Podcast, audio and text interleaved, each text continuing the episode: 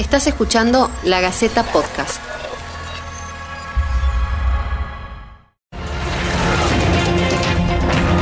Argentina llegó a un principio de acuerdo para reestructurar su deuda. Es la mejor noticia económica del año. Algo que Hay acuerdo entre el gobierno argentino y los El bonistas. Ministerio de Economía oficializó a través de un comunicado que el gobierno alcanzó un acuerdo para el canje de la deuda externa. La propuesta de reestructuración fue aceptada por los tres grandes grupos de bonistas de Wall Street. Mi nombre es Gabriela Baigorri y en este podcast vamos a explicarte por qué es importante el acuerdo de reestructuración de la deuda.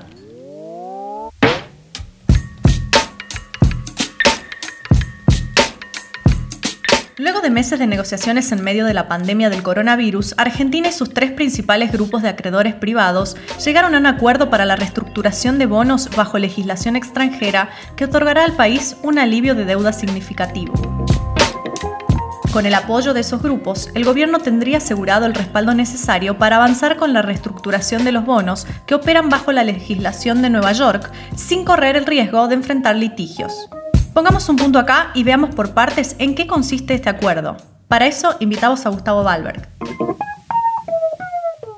El acuerdo consiste en la promesa de acreedores, de un grupo importante de acreedores de la deuda externa argentina, de apoyar la propuesta de reestructuración de deuda que hace el gobierno nacional, a la que espera que se adhieran los actuales acreedores para hacer un canje de los bonos viejos por bonos nuevos en las condiciones que está planteando ahora el gobierno. La negociación que se estuvo produciendo fue de conseguir el apoyo de una masa importante de acreedores, porque para que el canje tenga validez, un porcentaje superior a un cierto mínimo, depende de cada título cuál es el mínimo establecido, tiene que estar de acuerdo, tiene que pedir ese canje. Entonces el acuerdo consiste en que los principales acreedores, que constituyen prácticamente una masa crítica que deja a un paso alcanzar esas mayorías especiales, están dispuestos a aceptar la propuesta.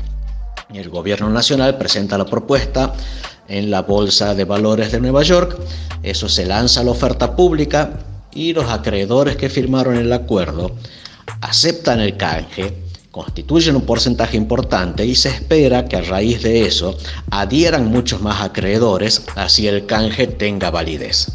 De manera resumida, puede decirse que la propuesta de reestructuración de deuda que había hecho el gobierno nacional consistía, en primer lugar, en un recorte muy pequeño del capital debido y un recorte, sí importante, de más de la mitad en la tasa de interés pactada originalmente. Eh, También había una propuesta de cambio en las fechas de los vencimientos.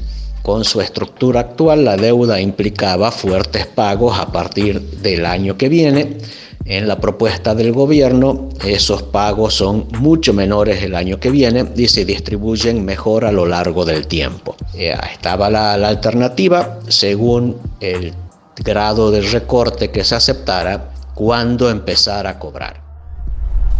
¿Qué es exactamente lo que aceptaron los acreedores? Eh, pasa en primer lugar por un leve cambio en las fechas en que se empezarían en que se harían los, pagos por parte de Argentina, eh, correrla unos meses un poco más hacia el presente. También eh, se ha prometido por parte del gobierno nacional eh, que va a haber respeto a condiciones de los canjes anteriores de, de deuda, eh, como la cláusula RUFO, por ejemplo, que es la cláusula que establece que si quedan acreedores afuera del acuerdo, para acordar con ellos eventualmente en el futuro, no se les pueda ofrecer mejores condiciones que las que tuvieran aquellos que hubieran aceptado las propuestas originales.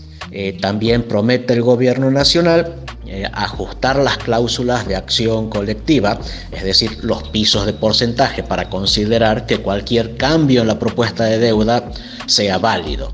¿Cuánto va a pagar la Argentina finalmente? Cuando se habla de que Argentina originalmente eh, proponía no más de 39 dólares por cada 100 nominales y los acreedores pedían no menos de 61 dólares por cada 100 nominales. Eh, de lo que se estaba hablando no era del descuento de una deuda, a lo que se refería era al valor presente de la promesa de entregar dinero en el futuro. Eh, lo pongamos de esta forma, una deuda es una promesa de dinero cuando un país o una empresa o una persona ofrece en el mercado esa promesa de dinero, las personas, los potenciales acreedores, compran la promesa. ¿Cuánto pagan por esa promesa? es el valor presente de la deuda. Ese valor presente depende de muchas cosas, por ejemplo, de la calidad del acreedor. Eh, de esta idea surge el concepto de, de riesgo país se está dispuesto a pagar más por la promesa de alguien que sabemos que cumple que por la promesa de alguien que normalmente incumple con la deuda. ¿Por qué es importante el acuerdo? Pone a la Argentina de nuevo en posibilidad de conseguir créditos en el mercado internacional. Eh, cuando digo Argentina no es solo el gobierno argentino, sino también las empresas argentinas. Eh, un país que está en default, que va a tener problemas para financiarse como gobierno, con mucha probabilidad implica problemas para las empresas que están en ese país. Eh, por lo tanto, un prestamista del exterior difícilmente le prestaría a una empresa argentina ¿El primer impacto del acuerdo debería verse rápidamente en una baja en la cotización de los dólares paralelos? Eh, sin dudas, y eso eh, ya se notó, como siempre en Argentina, en caso de duda, en caso de crisis, se busca el dólar como refugio. El dólar es el equivalente a una póliza de seguros. Que se aclare un poco el panorama le quita presión al dólar. No significa caídas espectaculares de los dólares paralelo o no paralelos hacia el llamado dólar solidario, porque en definitiva eh, las tensiones que hay en la economía argentina siguen existiendo. Eh, lo que pasa es que se elimina una de las tensiones, o al menos se afloja una de las tensiones, y eso quita presión sobre el dólar. No han desaparecido todos los motivos por los que el argentino busca esta póliza de seguros, pero al menos una de las preocupaciones es menor. ¿Cuál va a ser el impacto en los mercados? Eh, hay una revalorización de los títulos públicos argentinos, así como de las acciones de las empresas argentinas. Eh, esto se debe a que ante la menor tensión debido a la posibilidad del arreglo, mejora un poco el panorama para el futuro de la economía. Eh, hay que tener en cuenta que tanto las acciones de empresas privadas como los títulos públicos de Argentina eh, son apuestas a cómo le va a ir a la economía argentina. Aunque es una excelente noticia, todavía queda un largo camino para recorrer. Ahora tenemos que empezar a negociar con el Fondo Monetario Internacional.